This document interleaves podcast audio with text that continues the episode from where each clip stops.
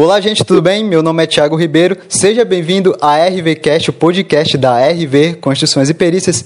Eu sou o engenheiro Thiago e quem está aqui comigo é o Igor. E hoje a gente tem uma convidada, a engenheira Larissa. Muito obrigado por você ter topado fazer esse, esse episódio aqui com a, com a gente. É, hoje a gente vai falar sobre regularização dos imóveis, mas primeiro o Igor vai se apresentar e daqui a pouco ela já fala. Olá pessoal, tudo bem? Eu sou o Igor, sou engenheiro da RV Construções e Perícias. Seja bem-vindo ao 17º episódio da RVcast, onde nós vamos descomplicar a regularização de imóveis. E como o Thiago disse, quem, é, quem está aqui com a gente é a engenheira, a engenheira Larissa Oliveira, ela que vai falar, ela que é especialista, eu e o Thiago praticamente a gente só vai perguntar porque a gente não sabe nada disso, mas vamos trazer informações para vocês diretamente com a, a Larissa. Então, hoje, muito obrigado. Assim, hoje, assim como todo mundo que está ouvindo aqui, a gente tá para aprender também. Então, muito obrigado novamente, Larissa, por ter a, a, aceitado a primeira a convidada da RVCast.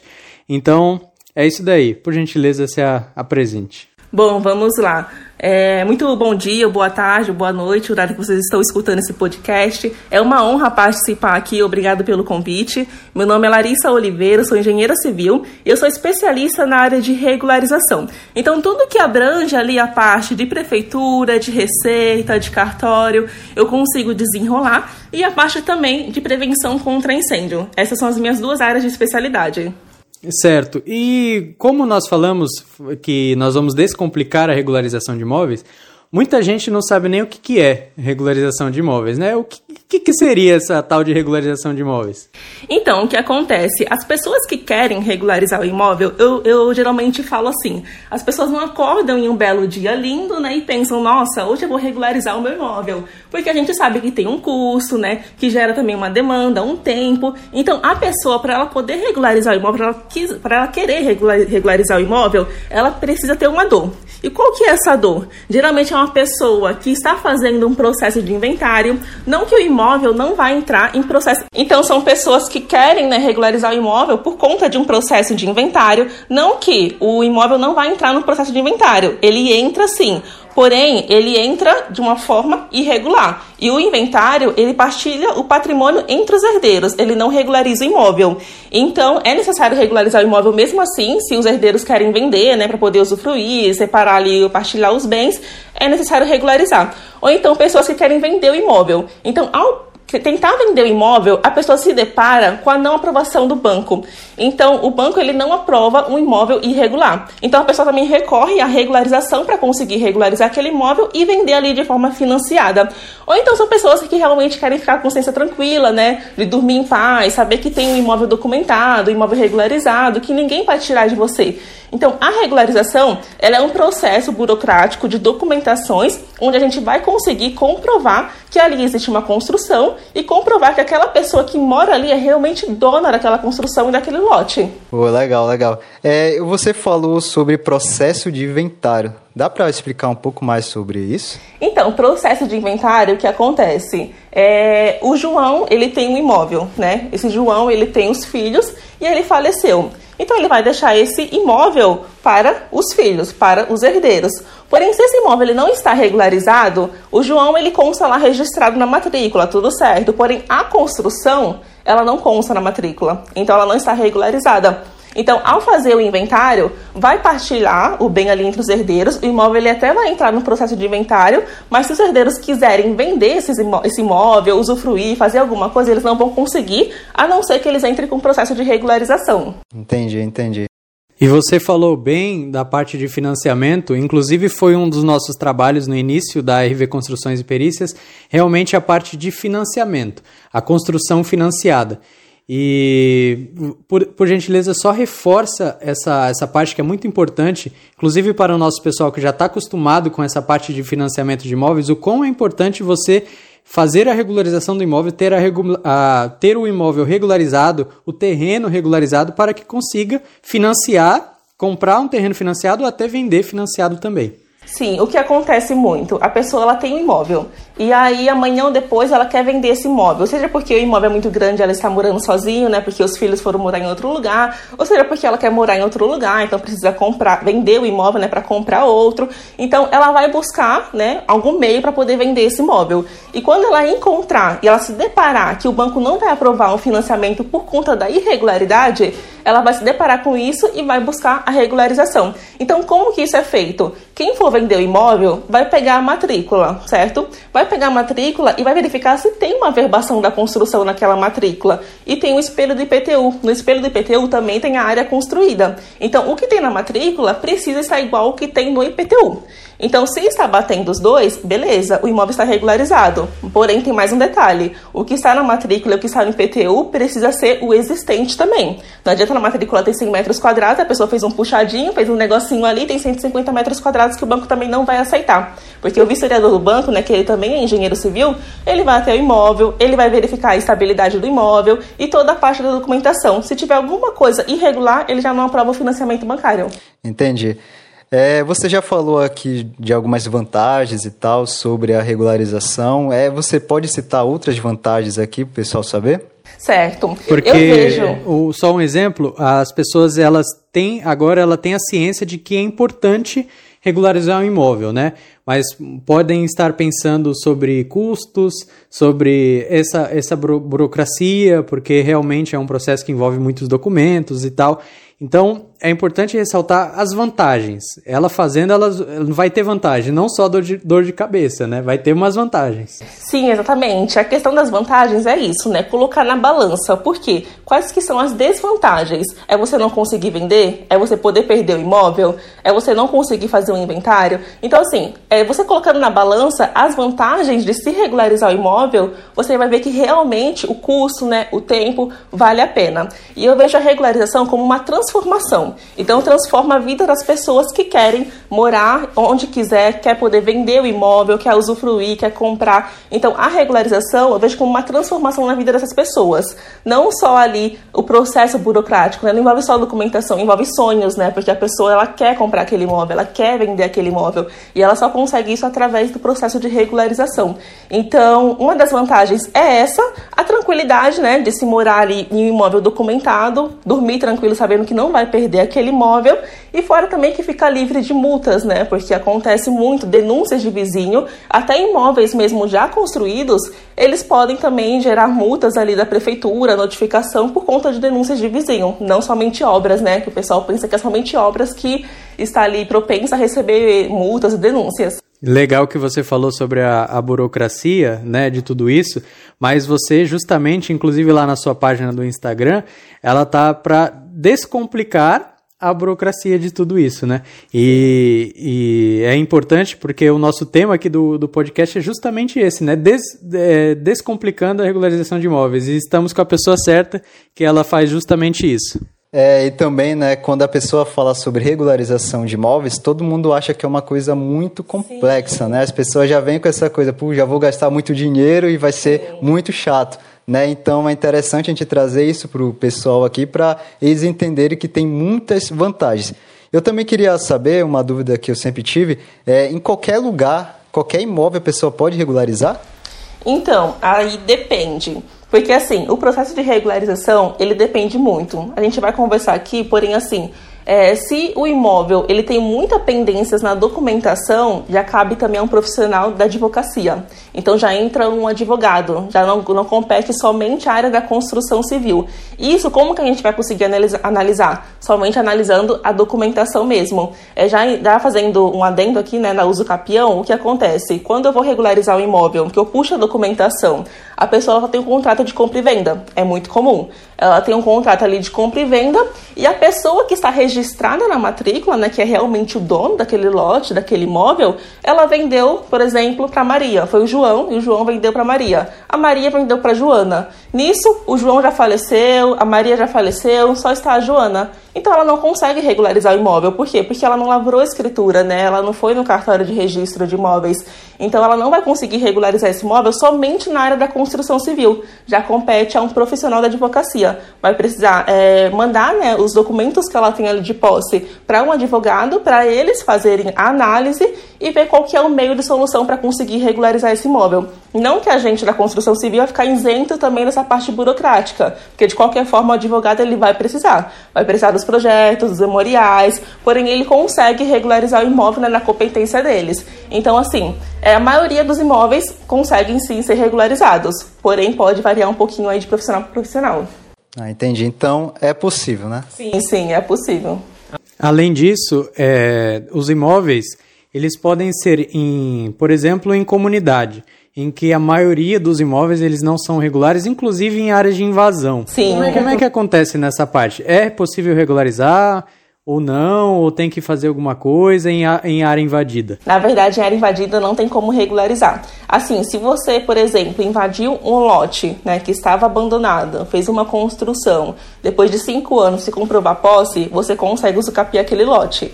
Agora, porém, em área invadida, né, que acontece muito em periferia né, e tudo mais, não é possível regularizar. Até porque é, a gente colocando assim, fazendo uma vista né, de, de todo o processo, a regularização é possível para todos os imóveis, porém, por exemplo, em Santos, em Santos não tem anistia. Então, se a pessoa construiu irregular, ela avançou recuo, ela não respeitou algum parâmetro da, prefe da prefeitura, um parâmetro urbanístico, ela não consegue regularizar, a não ser que ela entre com a demolição. Então, assim, eu falo que todo imóvel é passivo de regularização? Sim, porém alguns vão precisar passar por reformas, porque a gente sabe que tem os recuos né, que precisam ser respeitados. Por exemplo, recuo lateral, um metro e meio. A pessoa foi lá e avançou o recuo lateral. É lógico que tem, tem, tem todas as regrinhas né, que a prefeitura ali é, propõe pra gente, cliente e é caso de estudar o imóvel do cliente. Porém, se não respeitou algum parâmetro, aí eu vou precisar fazer a demolição ou não consegue regularizar mesmo. Entendi. E você está falando aqui de uso capião, tem como explicar um pouco mais sobre isso? Então, esse é um processo, na verdade, que já cabe né, a um advogado. Eu faço parceria com um advogado do direito imobiliário. Então, quando eu vejo, um, quando eu pesquiso né, a documentação do imóvel do possível cliente e vejo que é um processo mais burocrático, que falta documentação e tudo mais, ou que ele tem a documentação somente de compra e venda, não tem a matrícula, né, que está enrolado ali na documentação, eu já passo para um advogado e aí já compete a ele mesmo. Então ele que faz o estudo, né, para ver qual que é a melhor solução, mas a uso capião é basicamente isso. Você garante cinco anos ali de posse do imóvel e aí através de um advogado você consegue garantir a propriedade do imóvel, que é registrar o seu nome na matrícula. No caso, é, se a pessoa tiver um documento, assim, tipo, de que está alugado aquela casa e ela passar por mais de cinco anos, ela pode conseguir o imóvel para uso capião ou não? Aí seria uma fé, né? Na verdade. Você fala assim, é, que a pessoa. não, a pessoa que mora de aluguel, né, tentar uma uso capião. Não, ela não consegue porque o dono ele consegue reivindicar, né? A posse. E se, então, e se não tiver contrato? Não tiver é, contrato. Foi boca a boca que a pessoa está morando de aluguel ali. E ela ficar por. É, então, ela teria que estar tá pagando alguma coisa ali no nome dela, que nem PTU, alguma coisa que comprove ah, que ela entendi, esteja ali vai há cinco anos. Aí ela poderia conseguir né, entrar com um processo através de um advogado. Porém, o dono do imóvel ele pode reivindicar e garantir ali a posse novamente. Entendi. Tá vendo? Não é possível, pessoal. Até porque, Até porque é, existem algumas, algumas regras né, que não compete só ao engenheiro que tem que entrar com o advogado, porque existem vários tipos de uso capião. Né? Tem uso capião especial, extra, extraordinário, se não me engano. Sim. Então depende do tempo que a pessoa está ali, do fim que ela utiliza aquele imóvel. De repente ela utiliza para fins lucrativos aquele imóvel. Então existem vários processos de uso capião, né? Não é simplesmente estar cinco anos e pronto, você conseguir, você consegue regularizar o imóvel. Não é simplesmente isso, né? Sim, exatamente. É por isso que o certo, né, da pessoa que quer regularizar o imóvel através de uma uso capião é ser orientada ali por um advogado porque é ele que vai estudar o melhor caso ali para esse possível cliente, né? Entendi. É, no lugar que a gente mora, a gente vê muito o pessoal é, comprando e vendendo. o único documento que eles usam é o documento de compra e venda, né? Sim, sim. Isso garante alguma coisa, alguma propriedade? É, ela compra o imóvel com documento de compra e venda, o imóvel é dele ou isso não? Esse documento não vale nada? Então, na verdade, esse documento de compra e venda, né, que é o famoso contrato de gaveta, né, porque o pessoal compra e guarda lá na gaveta, esquece lá e já fica. E tem gente que acha que esse documento é, é tudo, válido, é né? Tudo. Então, o que acontece também muito é que são pessoas leigas no assunto, né, não entendem a parte burocrática, não conhecem e realmente por desconhecimento acaba comprando um imóvel assim às vezes a pessoa também já agiu na má fé, né, que vendeu imóvel irregular por contrato de compra e venda. E o que acontece? Essa pessoa que vendeu imóvel através de um contrato de compra e venda vender para outras pessoas também. Então, de repente, você comprou um lote. Vou dar um exemplo aqui de um lote para poder construir. Aí a pessoa foi e vendeu através de um contrato de compra e venda para Maria. Daqui a pouco ele foi e vendeu para o João. Daqui a pouco ele foi e vendeu para Joana. Então, a pessoa ali que chegar primeiro naquele lote e construir, né, e registrar na matrícula, vai ser o real dono e as outras pessoas vão perder. Então é esse risco que você corre, né, adquirindo imóvel através do contrato de compra e venda. Então o certo é, comprou imóvel, você vai passar pelo contrato de compra e venda, não tem como fugir desse documento. Ele é um documento também, porém ele não tem é, propriedade jurídica. Então, comprou um imóvel através do contrato de compra e venda, o certo é levar no cartório de notas, lavrar a escritura e aí sim no cartório de registro de imóveis e registrar o seu nome na matrícula. Aí sim você vai garantir a propriedade e ninguém tira seu imóvel de você. Entendi, entendi. Caso você, você citou de prejuízo, né? Eu lembrei de outro. É caso esse imóvel ele não esteja regularizado, a pessoa pode perdê-lo? Então, na verdade, ela pode perder ali em duas, duas possibilidades, né? A primeira delas é quando a pessoa não paga IPTU.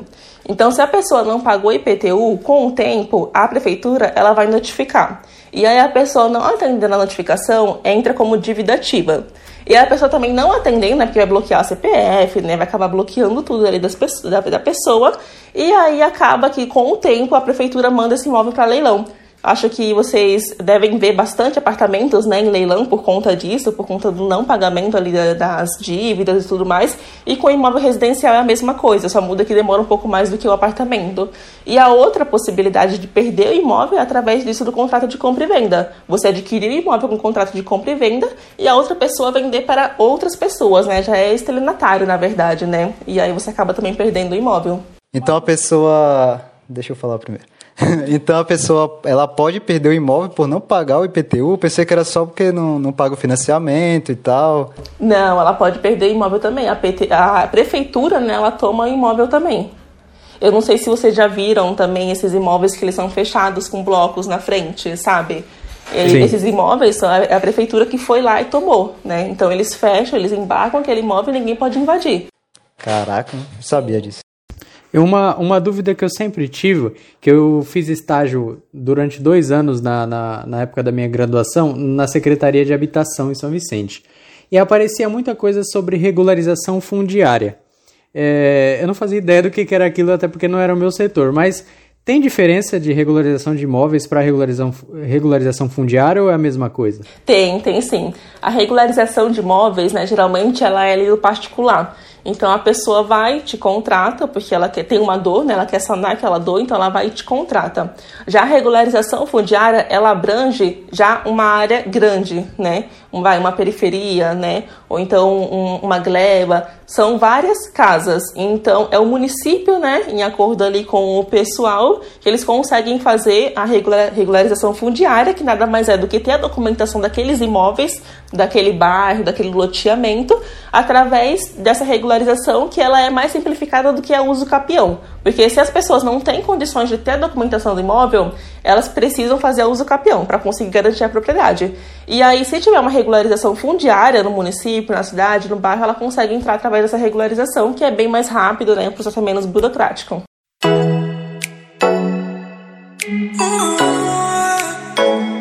No processo de financiamento de imóveis, como a gente citou no início, é, existe uma modalidade que é a aquisição de terreno e construção, que a pessoa financia tanto a construção como o terreno, porque ela não tem o terreno, certo? Então a gente vai comprar um terreno para depois construir. Neste processo de comprar o terreno para construir, o terreno ele, tá ele tem que estar tá regularizado também né? Sim. Aí eu não, não sei se seria o termo correto regularização de imóvel, porque até porque ali não tem um imóvel. Seria uma regularização de terreno? É, é assim que se fala? Ou Como é que funciona isso? Então, na verdade, a regularização né, do terreno, que nem você está falando, não é bem uma regularização. Como é que você. É? Tem um nome mais correto para falar? É regularização do terreno mesmo? Não, não tem, porque assim, a regularização ela compete aos dois, ao terreno e à construção. Mas se não tem uma construção, o que, que o terreno precisa ter? Precisa ter os documentos daquele terreno. Então tem que ter ali a escritura, tem que ter ali a matrícula. Todo terreno, todo lote, ele tem uma matrícula. Então ele precisa ter uma matrícula. Se ele não tiver, ele é um terreno clandestino, ele não tem PTU também automaticamente. Então, todo lote ele precisa ter uma matrícula, onde na matrícula vai estar descrito né, as confrontações, que são os lotes né, ao redor, o nome da rua e alguns detalhes a mais. Então, a, regular, a regularização do lote seria isso: ter uma matrícula ali registrada com as confrontações certas também, né? Porque não adianta ter uma matrícula que de repente os confrontantes estão errados, porque já entraria a retificação diária que é como se fosse uma regularização também do terreno, né, a retificação de área administrativa, porém o lote é basicamente isso. Certo, eu vi uma publicação no seu Instagram esses dias exatamente sobre isso e eu achei muito legal, né? Porque você dizia lá que aí só a escritura, somente a escritura, ela não ela não se caracteriza como a única salva, a salvadora da pátria para adquirir, para você garantir aquele terreno, né? É necessário também a matrícula, né? Sim, exatamente, porque muitas pessoas acabam comprando imóvel e só lavram a escritura e acham que está tudo certo, né? Mas é como eu falei, isso é falta também de orientação, né? As pessoas elas são leigas também no assunto, ainda mais quando envolve imóvel, que é muito burocrático, muita documentação. Então, o processo é esse: lavrou a escritura no cartório de notas, precisa levar também no cartório de registro de imóveis. Então, você registrando seu nome na matrícula, aí sim você vai garantir a propriedade. Não para ali, né, no cartório de notas, na escritura. Tem que ir um pouquinho mais adiante. Entendi. Agora vamos imaginar assim: é, tem uma, uma senhora, por exemplo, ela está ouvindo nosso podcast agora e ela se interessou e quer regularizar o imóvel dela. Quais são os passos que ela vai ter que seguir?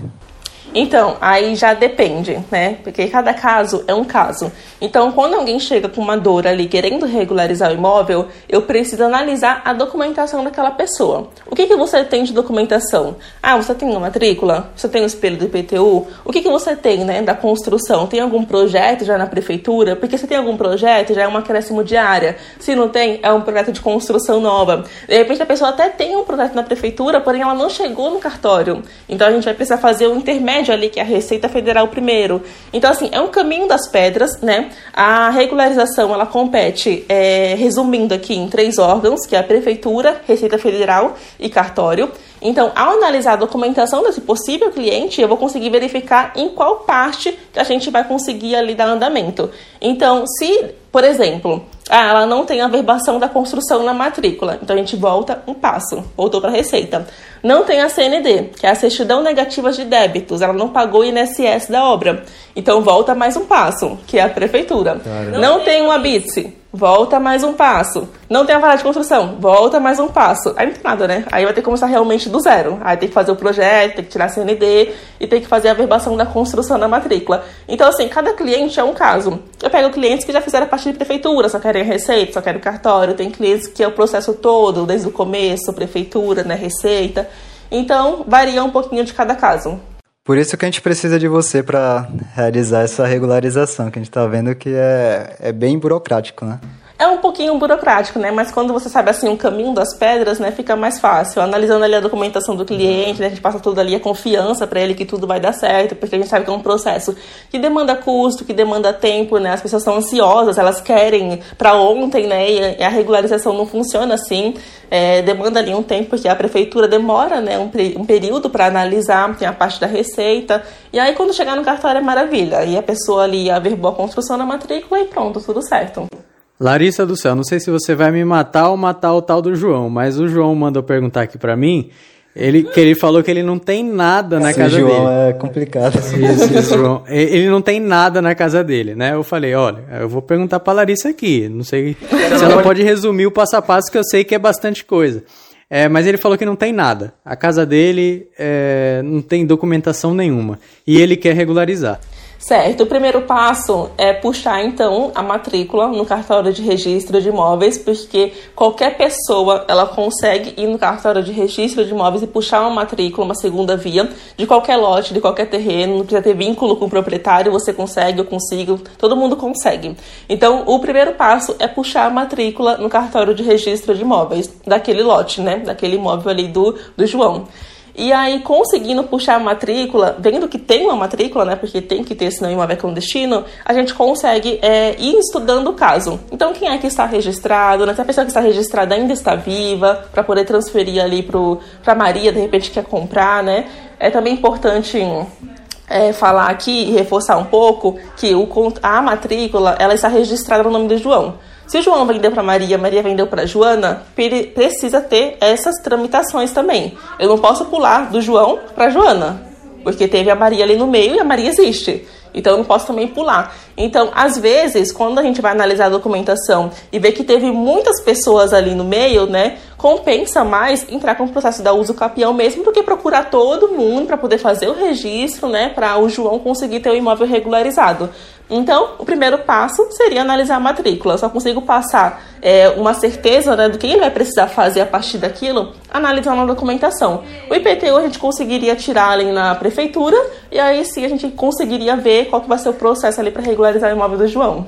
Como que ele consegue essa matrícula? Tem algum número? Sei lá, tipo CPF? Não, pelo, não, pelo endereço, mesmo. Endereço. Eu pensei que só eu tinha pergunta burra. Não, é pelo endereço. Às vezes o cartório vai pedir também o loteamento, né? Lote, quadra, mas aí você consegue também no espelho do IPTU, e se não tiver espelho do IPTU, você pode solicitar a prefeitura também. Ah, entendi.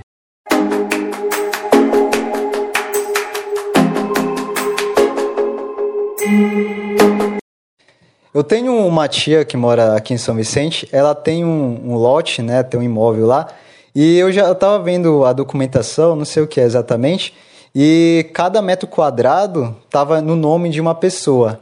Ela queria regularizar. Aliás, ela nem sabe se está regularizado. É, como é que funciona assim? É, como, por que tá, cada metro quadrado está no nome de uma pessoa? Você sabe me dizer? Então, esse caso é bem provável que seja uma gleba. Né? O que, que seria uma gleba? É um loteamento, um lote assim, muito grande, onde tem vários lotes dentro desse loteamento, onde a pessoa, né, um construtor, ele vai comprar aquele loteamento grande e vai construir várias casas. Então, vai virar vários lotes. Só que esse processo de regularização não compete somente a sua tia, né? Não compete Sim. somente a sua tia, compete a todos os moradores, porque ali, pensa comigo, é um terreno só. Então você não consegue regularizar somente a parte ali da sua tia. Então todo mundo precisa entrar em conjunto. Aí depende muito da pessoa que está construindo, porque também acontece bastante. Não sei se você já viu, é, a pessoa vai comprar um imóvel em condomínio fechado e aí fala, ah, ano que vem já sai a documentação, pode comprar, é garantido. E aí chega no que vem, nada da documentação sair. Por quê? Porque todo mundo precisa regularizar em conjunto. Então, se sua tia pagou os impostos, né, as taxas devidas e o fulano não pagou, aí vocês não vão conseguir regularizar. Então, assim, para sua tia ter a documentação somente no nome dela, depende também dos outros lotes que estão ali, se for uma gleba, né? Entendi. Não dá para separar? Então, é para fazer o desdobro, tem uma área mínima. Então, geralmente, as casas de condomínio, elas não têm área mínima para fazer desdobro. Então, na verdade, elas entram como casa de condomínio. E para poder é, regularizar essas casas de condomínio, precisa ser todas elas em um único processo. Ok, obrigado. Sua tia é esposa do João?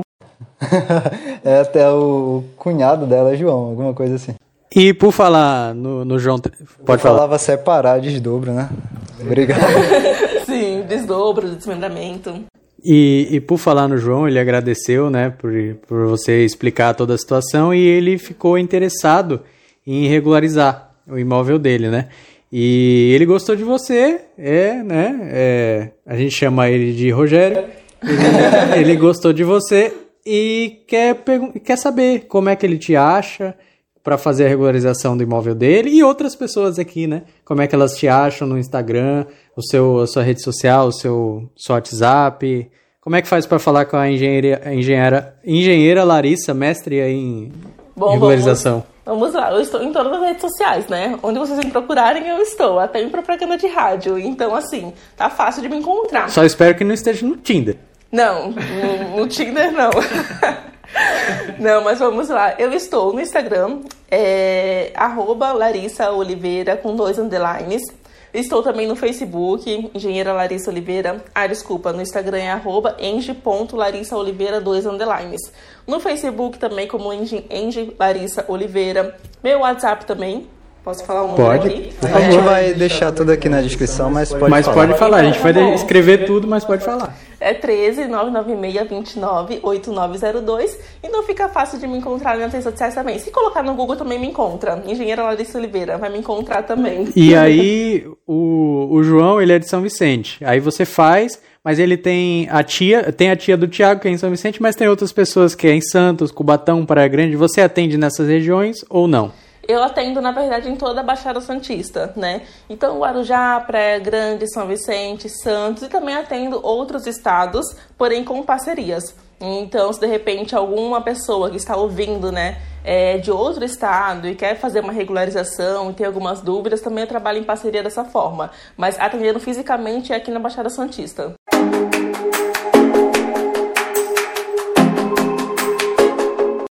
Eu tenho uma última pergunta. O João, Sim, João João, 2 João. agora, ele tem, um, ele tem um imóvel já regularizado, só que ele fez um puxadinho. E aí, ele tem que regularizar ali? Como é que ele vai sim. fazer? Então, tudo que compete à área construída precisa regularizar. Isso também cabe a cada prefeitura. Tem prefeitura que somente modificação interna, por exemplo, mudou alguma compartimentação dos cômodos, vai precisar também regularizar. Agora, tem prefeituras que somente acréscimo de área. Então, se o João tem um imóvel, por exemplo, 100 metros quadrados, está averbado na matrícula 100 metros quadrados, tem um IPTU, está tudo certinho, mas ele fez um puxadinho, ele cobriu também um recuo frontal para servir de garagem, ele cobriu o recuo lateral, ele fez alguma área coberta, como já entra como área construída também, Aí ele vai precisar também entrar com a regularização. Então a gente vai fazer a parte ali da prefeitura, né, para regularizar aquele puxadinho somente. Então, ele vai pagar somente pelo aquele puxadinho, porque ele já pagou todo o processo ali. E aí a parte da Receita Federal a gente vai recolher os impostos somente do puxadinho. Uma coisa também que é importante comentar aqui que eu acabei não falando, que a parte da Receita, dependendo, eu consigo a decadência também dos impostos para esse cliente, porque a gente sabe que quando mexe com Receita, com Receita Federal, os impostos são muito elevados, né? Muito elevado. Então eu consigo também a decadência, se comprovado que aquela construção foi construída há mais de cinco anos. Então também né, tem essa facilidade aí para o cliente. E aí fazendo a parte da receita, a gente consegue regularizar esse puxadinho, né, averbar ele na matrícula, no cartório de registro de imóveis e constar realmente a metragem ali daquele imóvel. O João tá animado, hein? Então, gente, esse foi a RVCast, o 17 episódio, hoje com a convidada. Larissa, muito obrigada por ter topado aqui a gravar esse, esse podcast com a gente. Realmente, a gente está muito feliz aqui com a sua participação. Tenho certeza que foi muito útil aqui para todo mundo e tal, para a gente aqui, para quem está ouvindo. Eu que agradeço a oportunidade de participar aqui do podcast de vocês. E é uma honra participar aqui desse bate-papo, né, bem descontraído, levando a regularização aí para muitas pessoas, né, que desconhecem também desse processo. É, as pessoas não têm total consciência, né, da importância de ter o imóvel regularizado. Então, se a gente conseguir alcançar algumas dessas pessoas, eu fico feliz. Obrigada pela oportunidade, é uma honra estar aqui e é isso. Então, se você ficou alguma dúvida aí, vai lá no, no Instagram da Larissa, a gente vai deixar aqui o o arroba dela, pode perturbar ela lá que ela vai atender todo mundo, beleza? Então esse foi o RVCast, o 17º, 17º episódio. Até a próxima. Tchau!